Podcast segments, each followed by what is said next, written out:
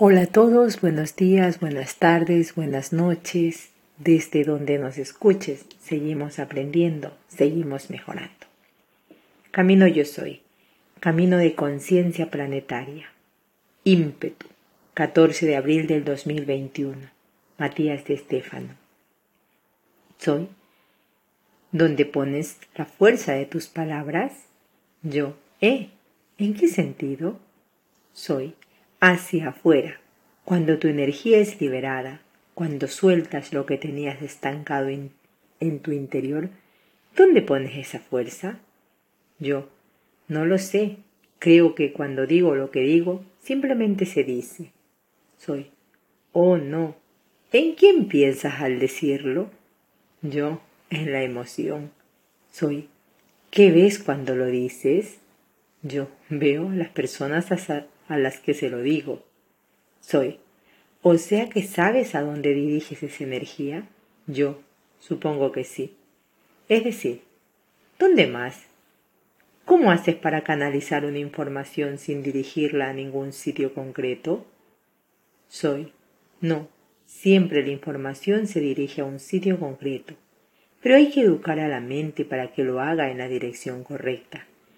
Recuerda, las emociones que emergen de ti, que sueltas, son solo tuyas, viven en ti y regresan a ti. La razón por la cual observas las imágenes de las personas involucradas en esa información es porque tu cerebro ha armado paquetes de información referentes a esa emoción, en la cual ha registrado rostros y situaciones semejantes. Yo, o sea, que si el cerebro organizase todo en estanterías de la A a la Z, entonces en la A pondrá todo lo que empieza por A, como amor y abandono en español o en inglés, en la L de love y lonelines. Soy, razón por la cual los datos estarán cruzados por interpretaciones preconcebidas y entenderá las palabras amor y abandono como un mismo paquete. Lo mismo sucede cuando surge una emoción que vendrá en el mismo paquete de datos que aquella persona con que se siente aquella emoción. Yo, eso explica los apegos. Entonces son reacciones de una organización de datos cerebrales. Cada vez que sucede algo parecido, vuelve a salir la misma imagen. Soy. Pero todas las imágenes que veas no son más que las máscaras en el anfiteatro griego de tu cerebro. Yo, ¿máscaras? ¿De quién? Soy. De tu ego, de ti mismo. Yo. O sea que si alguien me ha traicionado o ha hecho daño, la imagen de traición y daño estará relacionada a esa persona, pero que en realidad es una máscara de mí mismo. Pero si yo no hice nada para recibir el daño, ser víctima de la traición, soy Acabas de decir lo que hiciste. ¿Yo qué? Soy. Recibir y ser víctima. ¿Lo ves? Detrás de todo personaje se esconde el guionista de tu vida, el ego, el que se pregunta ¿por qué a mí? ¿Qué hice yo? El que se posiciona en un rol inmediatamente, inmediatamente y siempre suele ser la víctima, el que recibe, pues el cerebro fue diseñado para eso, para recibir datos del mundo exterior, para defenderse de la agresión de dicho mundo, de ser la víctima del mismo, y por ello, ante la mínima descarga responde con ímpetu. Yo, defendiéndose, soy. Y busca en los códigos ordenados de sus neuronas todo aquello referente a lo que está tratando de expresar el ego ha contenido bajo presión aquello que vive tensionado en su interior, buscando expresarse. Encontrará en los archivos internos todos los datos relacionados a lo que puso en tensión y bajo presión, y al expresarse utilizará esos datos como un foco de atención. Interpreta. Esto que me duele provino de este lugar, objeto sujeto, y si lo sacó fuera, debe volver al mismo. Yo. ¿Y no es así? Soy. Claro que no, pues lo que te ha pasado no provino de afuera. Lo que te pasa, Lo que te pasa a ti es tu propio ser reaccionando ante un entorno. Puedes reaccionar con una sonrisa o un grito, puedes reaccionar con pena, con ira o con dolor, puedes reaccionar con risas o rabia, con aceptación o negación. Lo que sucede no es lo real que vives, lo que pasa es lo que sientes al respecto. Eso es lo que registra en tu interior, la interpretación de tu ser ante una circunstancia específica. Yo. Entonces, ¿cuál es el punto de lo que me estás contando? Soy. Que la forma en que sueltes, en que liberes, se hará en relación a lo que late dentro de ti, en tu corazón, en los datos que fluyan dentro de ti, y que si no reconoces esos datos, es muy seguro que pierdas energía. Yo. Hablas de controlar el impulso. Soy. Hablo de ponerle conciencia al impulso para convertirlo en ímpetu. Yo. ¿Cuál es la diferencia? Soy. El impulso sucede desde, desde la inconsciencia, o sobre todo desde la subconsciencia. Es decir, que no tienes control sobre lo que es impulsado. Recuerda que impulso viene de in, dentro, y pulsos, el participio de payeré. Payeré, que significa empujar. Un impulso, pues es algo que se proyecta desde lo interno con motivo de una reacción externa. Un pulso, un empujón del mundo externo, produce una reacción del mundo interno como respuesta llamada impulso. Por ejemplo, el pulso del corazón impulsa la sangre por las venas y arterias. Yo y el ímpetu, soy, proviene de las palabras in, dentro, y petus, participio del verbo peteré, buscar, pedir, dirigirse. Ímpetu, pues, es comenzar una búsqueda desde el interior con toda la fuerza interna, es, es cierta forma una búsqueda del interior, a la cual podemos atribuirle el aspecto consciente. Yo, actuar con ímpetu. Muchas veces, cuando oigo esta palabra, me resulta más relacionada la fuerza con la que se posiciona alguien ante un conflicto o ante una misión, y por el contrario de lo que describes la definición de alguien impetuoso, es que actúa de una manera irreflexible o precipitada sin evaluar los daños. Soy. Hay dos formas de ver este ímpetu. En la paz y en la guerra. Los militares actuaban con ímpetu para la lucha, un atributo necesario para ganar en un espacio errático y caótico. Quien no actúa con reacción no gana, más allá de la estrategia en ciertos momentos. Todo se resume a la decisión inmediata.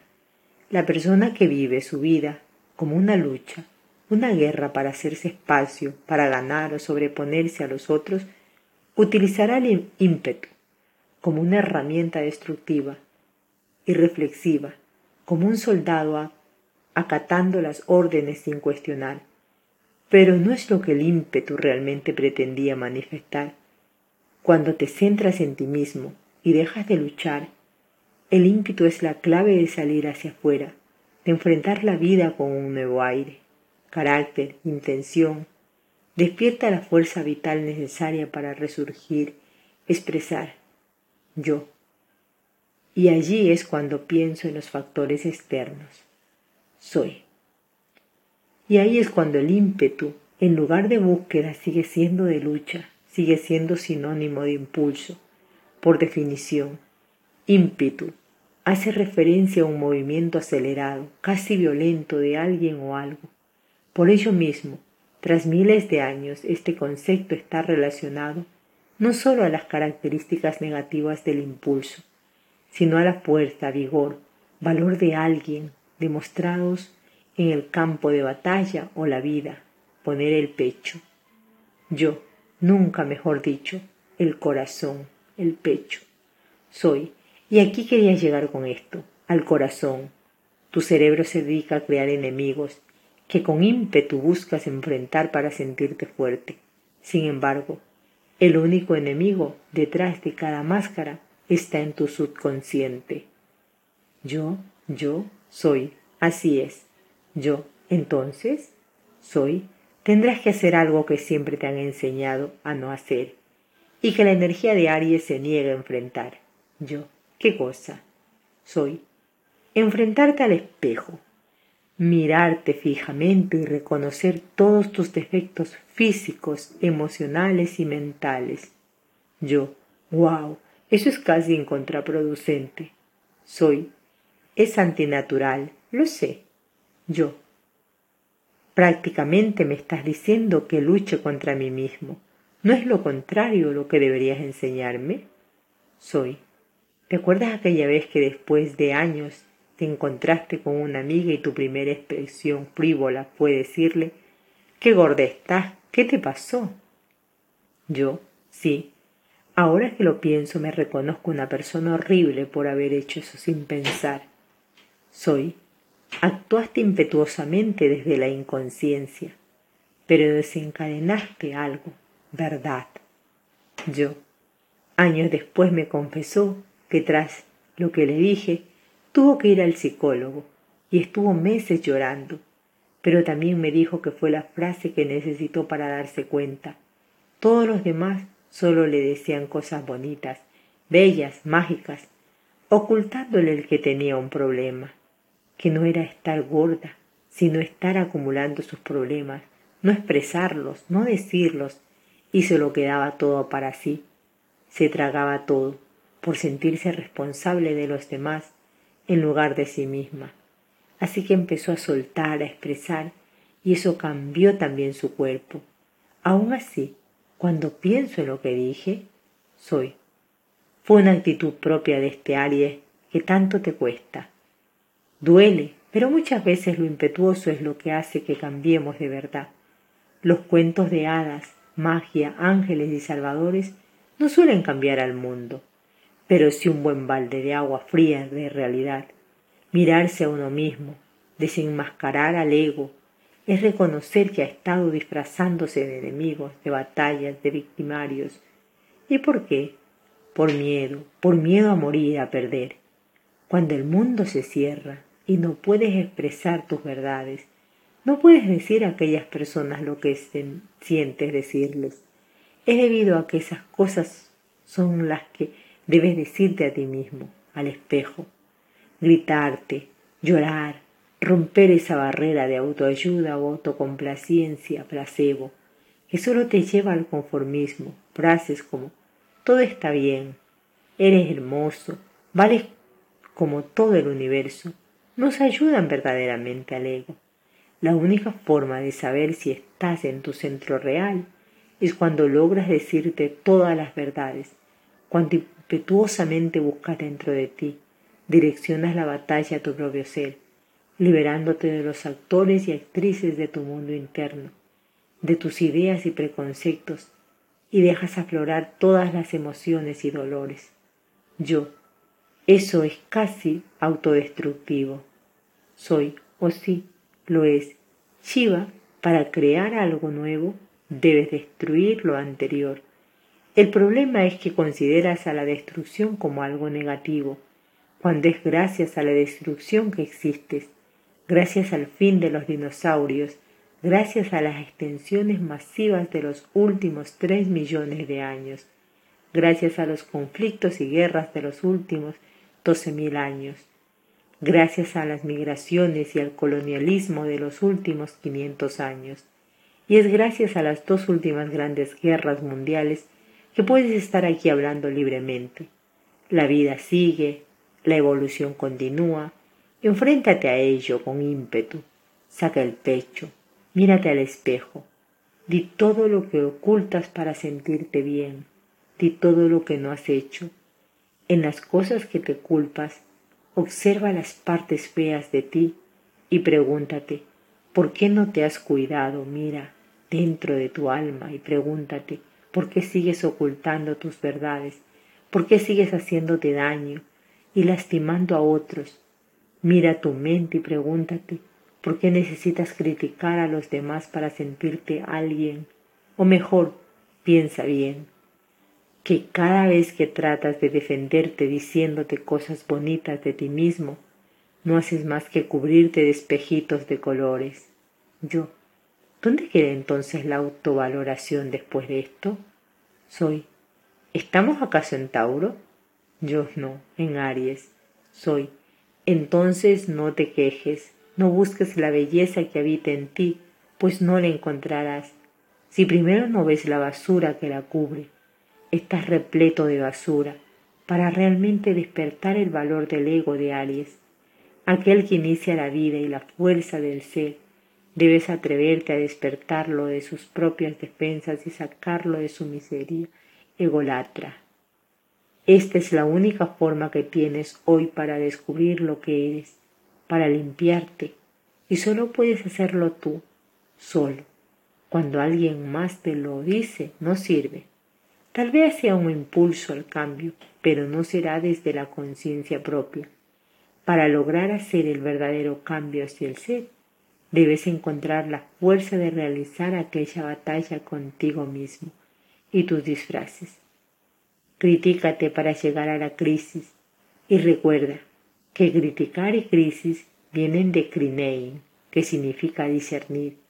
Así podrás saber lo que realmente te pertenece y haces de lo que no. Sal por un momento de tu cuento de hadas iluminado y enfréntate a las propias sombras que han decorado tu inexistente paraíso mental. Yo, uff, soy así. La próxima vez que debas soltar y volver a actuar con ímpetu, lo harás desde la coherencia, pulsando desde la búsqueda real, sin culpar a nadie más de por lo que solo tu cerebro ha interpretado. Yo, como poner límites o enseñar a otros entre lo que está bien y lo que está mal, si al final todo es una proyección interpretada de mi mente, donde se discierne si lo hago desde el ego satisfaciéndome o si lo hago desde el ser. Soy. Una vez que haces la tarea contigo mismo, con ponerte en tu lugar, recuerdas que el mundo externo es parte de ti y que poner límites y enseñanza a los demás es parte de reconocer tus propios límites. No temas poner límites y decir sí o no a los demás. Pero recuerda, siempre primero buscar dentro de ti, dirigir la pregunta siempre a ti, pedir lo que falta en tu interior, y ese es el primer movimiento que debes realizar ante las situaciones que te enfrenta el mundo. Ese es el verdadero sentido del ímpetu. Yo, el impulso de dirigir la batalla hacia mí mismo, para encontrar mis puntos débiles y así poder identificarlos y trabajarlos. Soy. Obsérvate e impetuosamente enfréntate a ti mismo, desenmascara tu ego cuando se encuentre desprotegido, liberado de todas sus armaduras, reconocido y desnudo ante la conciencia. Solo entonces extiende tus manos hacia él y abrázale como nunca has abrazado a nadie Bésale con el mayor amor y cariño que puedas entregarle. Yo, entregándole amor, soy. Solo así estarás realmente entregando amor desde tu sabiduría. Yo, que la crisis de mi ego sea la gran oportunidad para mi ser. Soy. Así sea. ¿Listo para el primer golpe? Yo, listo para latir. Con este tema nos Escuchamos en un siguiente posteo. Namaste.